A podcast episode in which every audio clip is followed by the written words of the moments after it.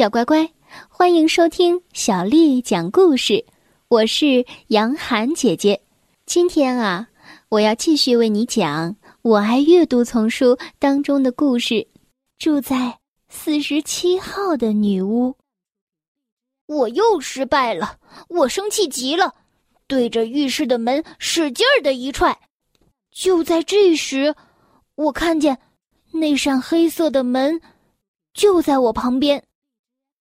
我观察了他好一会儿，心里想着，巫婆之所以不让我打开它，可能是因为怕我发现对付她的办法。我犹豫了一下，不过很快就下定了决心，走，打开它看看。我把我颤抖的手放在了门把上，转动门把，门便慢慢的打开了。在门后。我看到了一个漆黑的小房间，突然我惊恐的大叫了一声，一个巨大的怪物向我走来，它足足有两米高，像是大猩猩、狗熊和蜥蜴的合体。它伸出爪子要抓我，它的嘴对着我的脸，吹出了一股腐烂的味道，我差点儿来不及躲开，幸亏我向门后一蹦，又关上了门。这怪兽。没有抓住我，我听到他又是敲门又是撞门，可是这门很坚固，我安全了。我吓得瘫坐在地上，擦着额上的汗。正在这时，我听到巫婆的笑声：“哼，小没教养的！我告诉过你别碰这个黑色的门，布品托斯可不喜欢人们打搅他。”我颤抖的问着巫婆：“布品托斯是什么？”我创造了他，这样我就有个伴儿了。他像十个狮子那样厉害，像蛾子那样坏，就算是我都得小心的提防他。要是我没把他拴好、关起来，他早就把我给吞了。他是我唯一没有办法控制的怪物。我请求他让我回家，接着便飞速的离开了。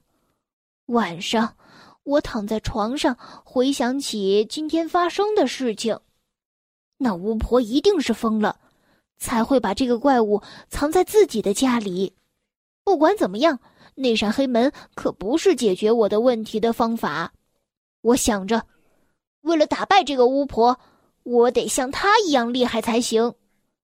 于是，我就趁她不在的时候，开始研究她那些魔法书。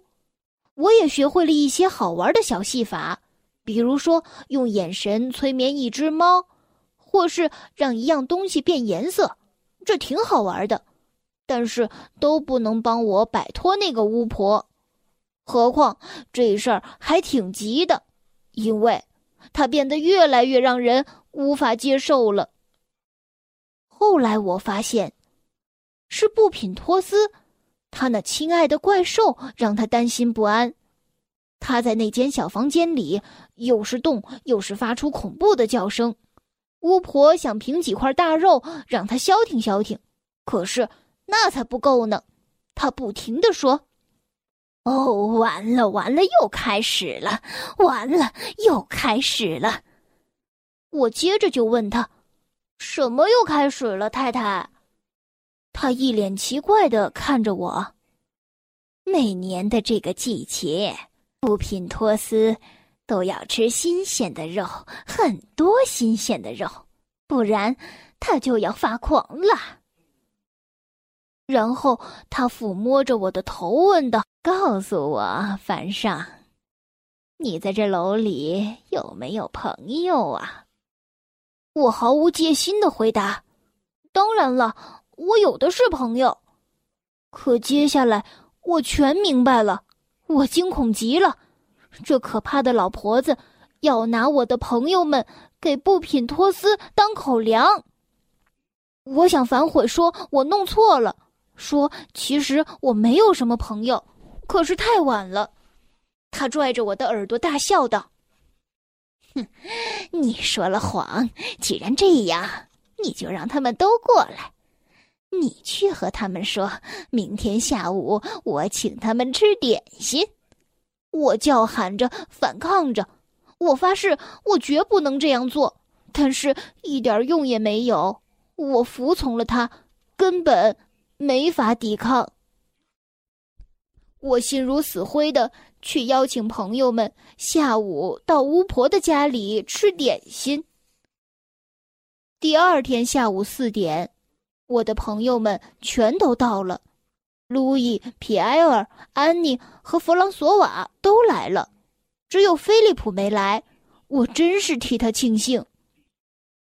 巫婆可是好好的做了准备的，他张罗了一大桌的蛋糕、糖果和果汁。他打开了电视，电视上正播着动画片。他还在地上摆了一个大大的靠垫，好让我们舒服的坐着，而他自己。则坐在摇椅上，腿上还盖着毯子。他看上去真像是一位和蔼的老奶奶，可是事实上，她是个可怕的、想让我的朋友们被吃掉的巫婆。我奇怪，她为什么不直接用魔法把他们一下子塞进那个小房间里？然后我想，她可能没办法同时施好几个魔法。另外，他还得看着我，以防我通知我的小伙伴们。于是，他便施起了诡计。他用细小、衰弱的嗓音问路易：“哦，我的宝贝儿，你能不能去那个小房间里看看，在那黑色的门后面有没有我的拖鞋？我的脚好冷啊！”路易回答：“好的，太太，我这就去。”我惊恐的看着路易起身，幸好安妮站了起来，说：“不不，我看见他们在走廊里，我去给您拿。”巫婆气得直咬嘴唇，我这才宽慰的叹了一口气。可过了一会儿，他又耍起了新的花招，他转向安妮问道：“哦，告诉我，我的宝贝儿，你喜欢西柚果汁吗？”在那儿，对，就在那个黑色的门后面，有好多好多。我的心都快停止跳动了，可是我却什么都没有办法做，没有办法去阻止安妮。幸亏他回答道：“谢谢您，太太。可是西柚果汁我一点都不喜欢，而且我也不口渴。”巫婆就这样试着保持微笑。但我看到她气得攥紧了拳头，不管怎么样，她都是不会善罢甘休的。她发抖起来，装成了一副怕冷的样子。他叫着皮埃尔：“我的小可爱，我快要冻死了，你能不能去那个黑色的门背后，把我挂在那里的披巾拿来呢？”我的心想：完了完了，皮埃尔完了。可是我忘了一件事。皮埃尔是个好伙伴，可是他常常不太礼貌。这次我真是庆幸他这样，因为我听到他回答：“不要，我正在看电视，您还是自己去吧。”我想巫婆都快气炸了，她的脸一会儿红，一会儿绿，一会儿白。终于，她转向了弗朗索瓦，他摸着他的头说。我的小宝贝儿，你愿不愿意去看看我是不是忘了关那个小房间里的灯？啊，没错，就是那个黑色门的那一间。弗朗索瓦最喜欢帮助别人了，他站起身，像箭一样向黑色的门走去。我闭上眼睛开始祈祷。弗朗索瓦很快就回来了，他一脸困惑，低声地说。可是我打不开那扇门，太太，门把手转不动啊！我高兴的快要蹦起来了。可是安妮和路易突然也走了过去，说着：“走，让我们帮你打开这扇门。”这一次全完了，巫婆的阴谋就要得逞了，而且是一下子得到了我的三个小伙伴。这之后。一切对他来说简单多了，因为只剩下皮埃尔和我了。我心想，要是我有他那么大的魔力就好了，要是能变成我对他施魔法就好了。但是，我只学了点什么都不算的小把戏，这对我有什么用呢？能让一只猫睡着，或者能……突然，我有了一个点子，我立刻拿起了半个橙子，靠近了巫婆。我紧握橙子，假装是不小心把果汁挤到她的眼睛里。她大叫起来：“哎呦，笨手笨脚，好痛啊，好痛！”我一边道歉，一边牵着她，对她说：“来，我带您去浴室处理一下。”我给安妮、路易和弗朗索瓦打了一个手势，让他们重新坐好，而我就陪着巫婆到了走廊里。她不停地揉着眼睛，于是我继续实施我的计划。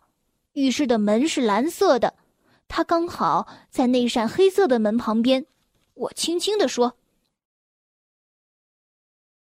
阿尼帕伯，门啊，变色！”我生怕搞错咒语。还好没有，一切顺利。那黑色的门变成了蓝色，而蓝色的门变成了黑色。巫婆一点儿也没有起疑心，她打开了原本是黑色的那扇门，走进了房间。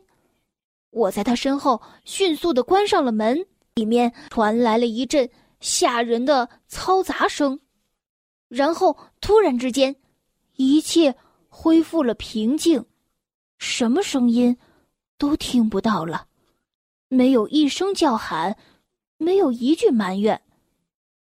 我就是这样摆脱了这个巫婆的。不知道那怪兽是不是还在那间小房间里，或者他和他一块儿消失了。但是我从来不敢去证实。无论如何，要是有一天您……住进了我这幢大楼的四十七号，我求求您，千万千万别打开浴室旁边的那扇门。这就是住在四十七号的女巫的故事。小乖乖，今天的故事就为你讲到这儿了。如果你想听到更多的中文或者是英文的原版故事，欢迎添加小丽的微信公众号。爱读童书，妈妈小丽。接下来呢，又到了我们读诗的时间了。今天要为你读的是唐朝诗人白居易写的《大林寺桃花》。大林寺桃花，唐·白居易。人间四月芳菲尽。山寺桃花始盛开，长恨春归无觅处，不知转入此中来。大林寺桃花，唐·白居易。人间四月芳菲尽，山寺桃花始盛开，长恨春归无觅处。不知转入此中来。大林寺桃花，唐·白居易。人间四月芳菲尽，山寺桃花始盛开。长恨春归无觅处，不知转入此中来。小乖乖，晚安。